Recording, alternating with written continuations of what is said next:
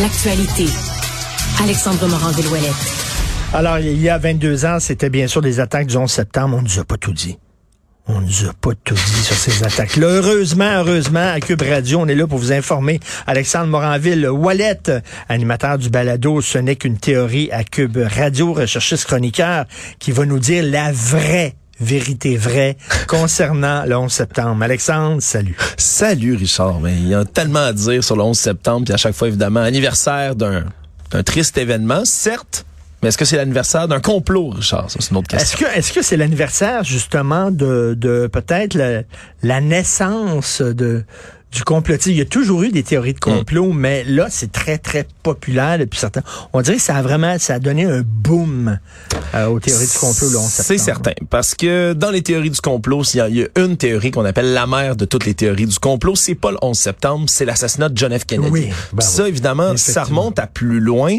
Le truc, c'est quand on parle de l'assassinat de John F. Kennedy, c'est une théorie du complot qui se déroulait à un moment où il n'y avait pas, évidemment, d'Internet. Il n'y avait pas de... Oui, ça a été capté sur caméra, mais à part ça, euh, presque pas de preuves physiques peuvent être trouvées autour de tout ça. Il n'y a pas moyen pour personne, à part de juste regarder en boucle et en boucle la vidéo où on voit M. Kennedy se faire assassiner en direct. À part ça, difficile d'aller chercher du matériel. Le truc avec le 11 septembre, c'est que c'est les premières théories du complot, vraiment de l'ère digitale. C'est au moment où on avait l'Internet. Puis c'est là que rapidement, les gens qui avaient des doutes sur comment s'est déroulé cet événement-là, ben ont pu se regrouper ensemble, puis ont pu échanger rapidement sur des forums partout, ce qui a fait que ça s'est répandu comme une traînée de poudre. Puis qu'encore aujourd'hui, il y a du monde qui croit qu'il y a des théories du complot massives derrière tout ça, derrière les, attentats du 11 septembre, qui étaient connus par le gouvernement américain. C'est ce qu'on ramène tout le temps. Parce que c'est important, Richard. Il y a eu un complot dans cette histoire-là. Mais le complot, c'est Al-Qaïda. Al-Qaïda ont échafaudé un complot pour détourner des avions puis faire tomber les tours jumelles dans un attentat terroriste. Ça, c'est un complot. Il y en a, il y en a vraiment un. Mais tu sais, bon, le, tu sais, euh, lorsque les Japonais ont attaqué Pearl Harbor, euh, une des théories, c'est que les Américains le savaient que les Japonais allaient les attaquer et ils ont rien fait parce qu'ils voulaient entrer en guerre. La population n'était pas prête à, entrer en guerre. Donc là, euh, Roosevelt s'est dit, mais si on se fait attaquer, là, soudainement, là, la population va dire, ça n'a pas de maudit bon sens, puis on va entrer en guerre. Bon, ça, c'est une théorie du complot. Il y a des gens qui ont pensé ça, c'est-à-dire, on aurait pu arrêter Al-Qaïda, on avait les informations, on a laissé faire. Ça fait partie, effectivement, d'un premier de deux gros courants. Quand on parle de les théories qui entourent le 11 septembre, il y a deux types de théories. Il y a les thèses qu'on appelle lie-hop. Ça, c'est ce que tu viens de décrire. C'est des acronymes, ça veut dire Let it happen on purpose. Ça veut dire que ah. le gouvernement américain aurait su que ça s'en venait comme attentat, mais n'aurait rien fait pour les faire. L'autre courant, au contraire de lie hop, c'est my hop. Ça veut dire made it happen on purpose. Donc, que les États-Unis auraient eux-mêmes détruit les tours jumelles. Bon, il y a des gens là, qui se disent, des spécialistes en ingénierie, puis qui disent la façon dont les tours sont tombées, c'est évident que c'était des, des bombes qui avaient été mises dans, dans la structure. Ouais, puis là, c'est, c'est, c'est là qu'on peut commencer à démystifier toutes ces choses-là. Premièrement, prenons, prenons chaque événement l'un après l'autre. Comment ça se fait que les États-Unis auraient vu voir ça venir, mais n'auraient décidé de pas intervenir? Parce que, comme tu l'as dit, il y aurait des motifs. Là. Après ça, ça a déclenché ben, la guerre en Irak, aller saisir les ressources au Moyen-Orient. Il y en a qui se sont, sont dit aussi, c'est toutes les théories du complot, je les énumère rapidement. Il y en a qui disent que c'était pour permettre aux États-Unis de renforcer leur politique intérieure puis de passer des lois plus restrictives en matière de sécurité à l'interne, ce qui est arrivé après la peur du mm. terrorisme au début des années 2000 aux États-Unis, c'était fou. la privation de droits que certaines personnes ont subi est importante.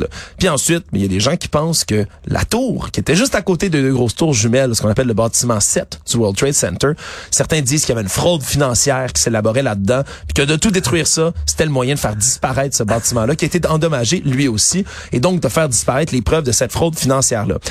Il y a aussi le fait que ben, le NORAD, hein, le commandement de la défense aérospatiale nord-américain, qui est habituellement extrêmement efficace pour défendre les cieux des États-Unis, il n'y a pas un seul avion là, qui est intercepté comme il faut là, par les, les, les, avions de chasse mmh, américains. Mmh, mmh. Il y a des gens qui se sont dit, oh mon Dieu, mais là, on l'a la preuve. les États-Unis ont décidé Il y a des questions à se poser là quand même. Beaucoup de questions à se poser. C'est que ça part tout le temps de questions légitimes. Absolument. Puis d'être sceptique à la base, c'est ça peut être une qualité. C'est quelque chose qui dont il faut être le critique de tout ce qu'on nous présente.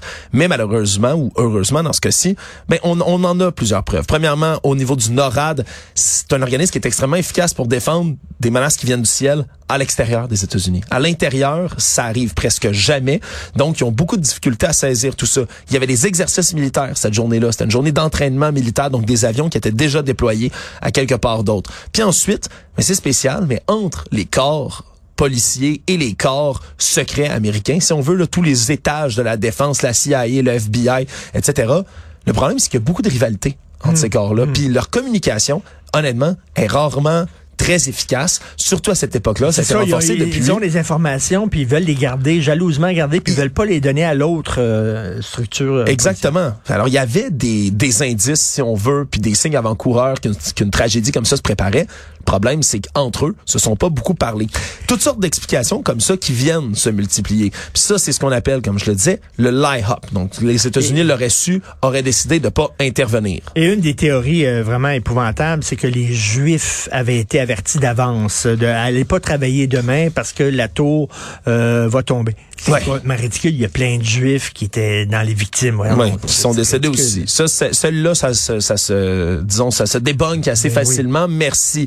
Après ça, pour le Made It Happen on Purpose, ça, c'est toutes les théories qui sont devenues populaires, Richard. Justement, que les États-Unis eux-mêmes auraient décidé de détruire leur propre tour, de les attaquer par eux-mêmes avec des bombes ou avec d'autres matériels pour justement ben, provoquer l'entrée en guerre des États-Unis, etc., etc. Puis il y a plusieurs théories après ça qui ont continué à circuler, entre autres, puis qui tentaient de prouver, si on veut, que ça se peut pas qu'un avion vienne détruire des tours comme ça. Sur l'Internet, c'était vraiment le message qui revenait tout le temps, puis c'est devenu presque un meme, un mème depuis ce temps-là. Jet fuel can't melt steel beams. Le, le carburant d'un jet ne peut pas faire fondre des poteaux d'acier. Puis là, tu dis, OK, pourquoi? Parce que les gens en, ligne, puis même, il y en a certains qui tentaient là, de recréer l'expérience chez eux ou dans un, dans un garage, quelque chose du genre, en disant, regardez, l'essence, là, ça prend, faut que ça monte à 1000 degrés pour faire fondre une poutre d'acier. Ils disent, mais le kérosène d'un avion, ça peut brûler à peu près jusqu'à 800 degrés. Ça peut pas monter jusqu'à 1100, 600 puis 800. C'est impossible de faire fondre les poutres pour que le bâtiment s'effondre par la suite comme ça. Ben, c'est normal, Richard. C'est que t'as pas besoin de faire fondre les poudres d'acier pour être capable de détruire un bâtiment. Avec une chaleur, comme c'est arrivé, parce que lorsque les avions sont entrés, le comburant a pris complètement en feu. Puis après ça, ça crée évidemment des, un incendie dramatique, extrêmement chaud, qui a commencé pas à faire fondre les poutres, mais à les fragiliser puis les faire plier. Hmm. Parce que t'as pas besoin d'atteindre le niveau où tu rends en liquide, tu sais, ben la poudre. Ben T'as juste besoin de la fragiliser. La fragiliser puis le boom. Ben exactement. Au départ, t'as un avion déjà qui est rentré dans la structure, qui l'a endommagé. Ensuite, t'as tes poteaux de métal, toutes les poutrelles de soutènement se mettent à ramollir, parce que c'est ça qui arrive lorsque tu les chauffes beaucoup. Ils ramollissent, ils ont plus la même soutenance, la structure est déjà endommagée. Puis ensuite, mais c'est pas pour rien, il y a des gens qui comparaient les vidéos d'un bâtiment que tu détruis, là, que tu dynamites, puis l'effondrement des tours jumelles qui tombent, là, tout le monde a vu les images, sur elles-mêmes. Hmm. Ben, c'est normal parce que quand tu démolis un bâtiment à dynamite, euh, c'est ça aussi que tu fais. Le concept c'est pas de faire exploser le bâtiment en mille morceaux. Tu coupes le soutènement et les étages tombent bing bing bing bing, les unes sur les autres. Puis le poids après ça, mais c'est comme un château de cartes. Ça s'effondre tout seul. Puis pour les gens qui ont dit, ben, on a entendu un bruit d'explosion après, c'était clairement la destruction contrôlée. Ben Voulez-vous savoir c'était quoi le bruit autour de ça, puis la, la théorie principale élaborée par les enquêteurs par la suite. c'est super glauque là, de penser aux détails. C'est les ascenseurs qui sont tombés dans le World Trade Center jusqu'en bas parce qu'ils ont été évidemment coupés hein? comme dans l'incendie, puis qui ont le, les les, euh, les combines d'élévateurs, si on veut, l'espèce de grande euh, de grande conduite dans laquelle ils passent, mais c'est rempli de kérosène brûlant, puis c'est tombé jusqu'en bas, puis ça a fait ça a ah! explosé dans le lobby, tuant tout le monde sur place. Les premiers qui sont entrés dans le lobby, les pompiers ont dit, mon Dieu, c'est plein de cadavres complètement brûlés. Dit, on dirait qu'une bombe a explosé ici.